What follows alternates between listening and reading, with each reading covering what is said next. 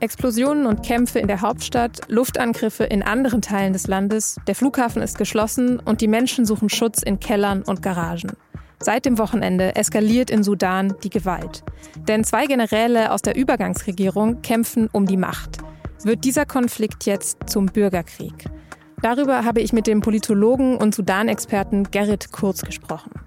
Sie hören auf den Punkt, den Nachrichtenpodcast der Süddeutschen Zeitung. Ich bin Nadja Schlüter. Schön, dass Sie zuhören.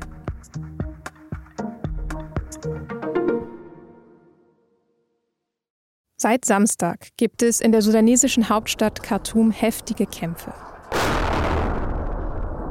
Immer wieder sind da Explosionen oder Schüsse zu hören und Rauchwolken steigen auf. Das kann man in Videos sehen und Augenzeugen haben auch davon berichtet. Mittlerweile haben die Kämpfe sich auch auf andere Landesteile ausgeweitet. Sudan ist das drittgrößte Land auf dem afrikanischen Kontinent. 46 Millionen Menschen leben dort. Es ist reich an Öl und Gold und trotzdem ist es eines der ärmsten Länder der Welt. Und jetzt steht es wohl am Rande eines Bürgerkriegs. Hintergrund des Ganzen ist der Machtkampf zwischen zwei Generälen. Auf der einen Seite steht Abdel Fattah al-Burhan. Das ist der Generalinspekteur der sudanesischen Streitkräfte, also der regulären Armee. Und auf der anderen Seite steht Mohammed Hamda Daglo, der Hemeti genannt wird, und der ist Anführer der paramilitärischen Rapid Support Forces. Die werden kurz RSF genannt. Die beiden Männer stehen eigentlich zusammen an der Spitze eines militärischen Übergangsrats, der das Land gerade führt. Al-Burhan als Machthaber und Hemeti als sein Stellvertreter. Der Begriff Übergangsrat verrät es dabei ja schon. Sudan sollte eigentlich bald eine neue zivile Regierung bekommen. 2019 haben nämlich die Menschen in Sudan erfolgreich gegen den damals herrschenden Diktator Omar al-Bashir protestiert. Millionen, vor allem junge Menschen, waren damals wochenlang auf der Straße. Al-Bashir wurde schließlich gestürzt. Seitdem ist das Ziel eben, eine zivile Regierung zu bilden. Voraussetzung dafür wäre jetzt gewesen, dass die paramilitärische RSF in die reguläre Armee eingegliedert wird. Der RSF-Anführer Hemeti hat sich da dagegen gestemmt und er hat seinem Konkurrenten Al-Burhan vorgeworfen, sich an die Macht zu klammern. Und dieser Konflikt ist jetzt offenbar eskaliert. Und das hat schreckliche Folgen für die Zivilbevölkerung. Die Vereinten Nationen gehen davon aus, dass bisher mindestens 185 Menschen getötet worden sind und 1800 verletzt wurden. Und weil die Kämpfe zum Teil mitten in Khartoum ausgetragen werden, sind viele Menschen dort regelrecht in ihren Häusern gefangen. Wie könnte dieser Konflikt gelöst werden, bevor er sich zu einem Krieg ausweitet? Darüber habe ich mit Gerrit Kurz gesprochen.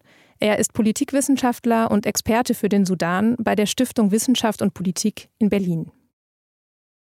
Herr Kurz, die Lage in Sudan ist ja gerade eher unübersichtlich. Was wissen Sie darüber, wie es aktuell aussieht? Also hat eine der beiden Konfliktparteien gerade die Oberhand? Nein, das kann man im Moment nicht sagen. Wichtige Orte in Khartoum sind äh, weiter umkämpft. Offensichtlich äh, schafft es das Militär, das Staatsfernsehen äh, zu kontrollieren. Auch die Nachrichtenagentur äh, Sudans äh, hat ein Statement rausgegeben, das dazu aufruft, äh, die sogenannte Rebellion der ASF zu verurteilen, ist also ganz offensichtlich auch auf Seiten der äh, sudanesischen Streitkräfte, aber äh, von einer definitiven Kontrolle der Streitkräfte oder der RSF sind wir noch weit entfernt.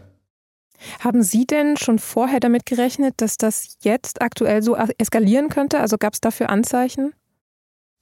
Ja, also diese Konkurrenz zwischen den beiden Sicherheitskräften, die gibt es schon seit Jahren. Äh, sie hatten bisher überschneidende Interessen äh, zusammenzuarbeiten, aber jetzt, äh, wo es um die Übergabe von Macht der militärischen Putschregierung an eine zivile Regierung ging, da spitzte sich diese Situation zu, weil ähm, beide Parteien diese Verhandlungen und eine mögliche zivile Regierung für ihre eigenen Interessen, für ihren eigenen Machtvorteil nutzen wollten. Und äh, jetzt im Ende März gab es eine, eine Konferenz, ein, ein Workshop im Zuge dieser Verhandlungen für eine zivile Regierung äh, zur Sicherheitssektorreform. Da gab es bereits keine Einigkeit zwischen RSF und äh, sudanesischen Streitkräften, wie die Integration äh, der RSF in die Streitkräfte erfolgen sollte und wer die Oberhoheit über den Sicherheitssektor während einer zivilen Übergangsphase haben sollte.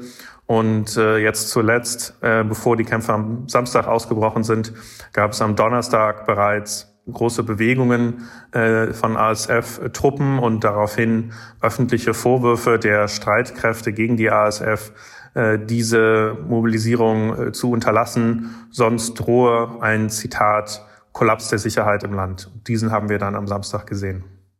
Mhm. Und wie und wo hat das konkret begonnen? Ja, wer den ersten Schuss gefeuert hat, das wissen wir nicht äh, mit Sicherheit. Und da würde ich mich auch äh, zurückhalten, dazu Spekulationen äh, anzustellen. Auf jeden Fall hat es Samstagmorgen Angriffe auf Einrichtungen, Kasernen und Militärhauptquartier oder RSF-Hauptquartier gegeben der jeweiligen beiden Streitkräfte und die haben das dann beide auch publik gemacht und sich gegenseitig beschuldigt, angefangen zu haben. Und von dort breitete sich dann auch äh, diesen Kämpfe über viele Orte im gesamten Land aus. Ich würde gerne noch mal einen Schritt weiter zurückgehen und auf das Jahr 2019 schauen. Da gab es ja eine Revolution im Land, eine Demokratiebewegung und dann auch die Hoffnung auf einen demokratischen Neuanfang. Wieso ist das gekippt? Wieso hat es nicht funktioniert? Ja, dafür gibt es ähm, viele Gründe, aber vielleicht jetzt der offensichtlichste ist mit Blick von heute, dass eben diese Vereinbarung von 2019 dem Militär, den Sicherheitskräften noch einen Raum in der Politik zugestanden haben. Die politischen Parteien äh, Sudans äh, sagten, mehr war nicht möglich, ohne dass es damals schon zum Bürgerkrieg äh, gekommen wäre. So drückten die sich damals 2019 auch in Gesprächen mit mir aus. Aber andere glaubten, es wäre doch mehr möglich äh, gewesen und äh, drängten, dass es eigentlich eine viel stärker zivil dominierte oder eigentlich alleinige zivile Regierung hätte geben müssen. Dass das nicht passiert ist, war möglicherweise ein Fehler und äh, hat dem Militär, insbesondere auch den Rapid Support Forces, die Gelegenheit gegeben, ihre Position äh, zu stärken, wiederherzustellen, auch nachdem Bashir dann gestürzt war. In dem Konflikt jetzt gibt es für beide Seiten auch Unterstützung von außen. Auf der Seite von Al-Burhan ist das Ägypten, bei Hemeti sind es die Emirate und offenbar auch russische Wagner-Söldner. Welchen Einfluss könnten denn diese verschiedenen Koalitionen auf die aktuelle Lage haben? Ja, bislang halten sich die Verbündeten der jeweiligen Streitkräfte zurück, äh, äußern sich äh, besorgt, rufen zu einer Waffenruhe auf und haben bisher keine eindeutige Position äh, für eine der Konfliktparteien eingenommen. Das ist positiv. Das könnte sich aber natürlich noch ändern. Und je mehr eine Konfliktpartei tatsächlich die Oberhoheit insbesondere in Khartoum über diese kritische Infrastruktur erlangt, umso mehr wird es dann vielleicht auch dieser Seite gelingen, den, den öffentlichen Diskurs dazu zu dominieren und damit auch internationale Partner auch öffentlich in der Unterstützung äh, zu gewinnen, zumindest erstmal politisch. Das Stichwort Waffenruhe fiel jetzt gerade auch schon. Und es gab ja auch den Plan, dass Präsidenten aus anderen, vor allem ostafrikanischen Ländern nach Khartoum reisen als Vermittler oder auch ein Vertreter der Afrikanischen Union. Glauben Sie, dass das was bringen könnte? Könnte der Konflikt so gelöst werden durch die Vermittlung? Ja, also im Moment äh, gibt es keine wirkliche Bereitschaft der Konfliktparteien, sich auf diese Verhandlungen einzulassen.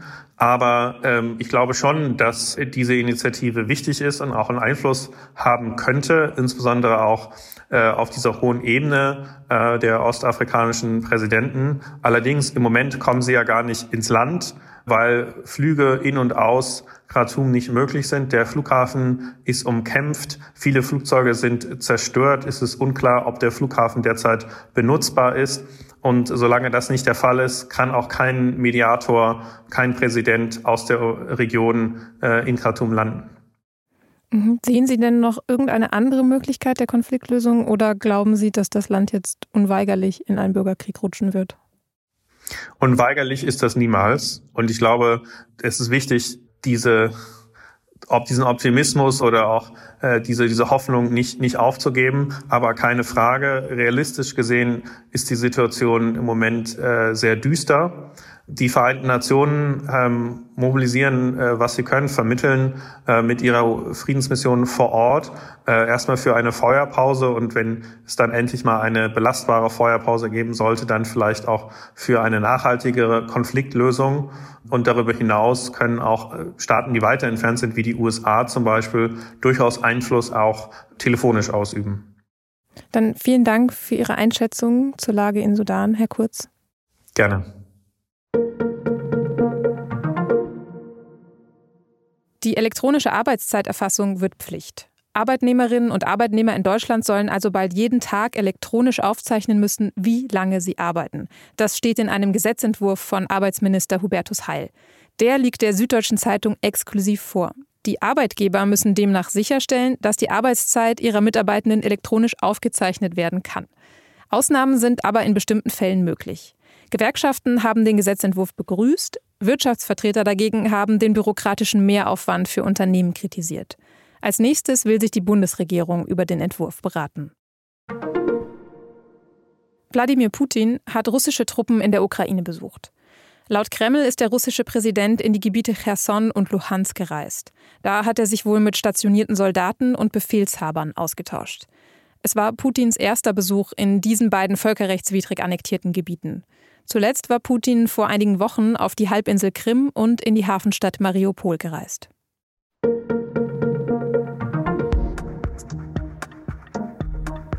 Vielleicht kennen Sie das ja, ich kenne es auf jeden Fall. Manchmal ist man sehr müde und kann dann trotzdem nicht einschlafen, weil der Kopf sich weigert und die Gedanken dann so kreisen. Habe ich heute in dem Arbeitsmeeting was Falsches gesagt? Ist der oder die sauer auf mich? Und was muss ich morgen eigentlich alles an Aufgaben unter einen Hut bringen? Wenn Sie auch manchmal zu viel grübeln und sich fragen, wie Sie das abstellen können, kann ich Ihnen einen Text aus der SZ vom Mittwoch empfehlen.